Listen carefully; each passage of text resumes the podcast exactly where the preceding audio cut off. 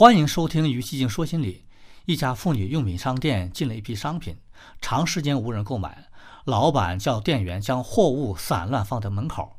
路过的女士见状，马上围成一圈，寻宝似的翻出自己想要的商品。有人对老板说：“为什么不把货物摆放整齐呢？”老板说：“如果把这些商品摆放整齐，这些妇女还会这么仔细挑选吗？”女士够爱挑剔，恨不得把货物翻个底儿朝天，才会对自己手里的商品放心。结果商品很快销售一空。这位老板非常熟悉顾客的心理，尤其针对妇女好奇心强的心理，巧妙地应用了以乱取胜的心理策略。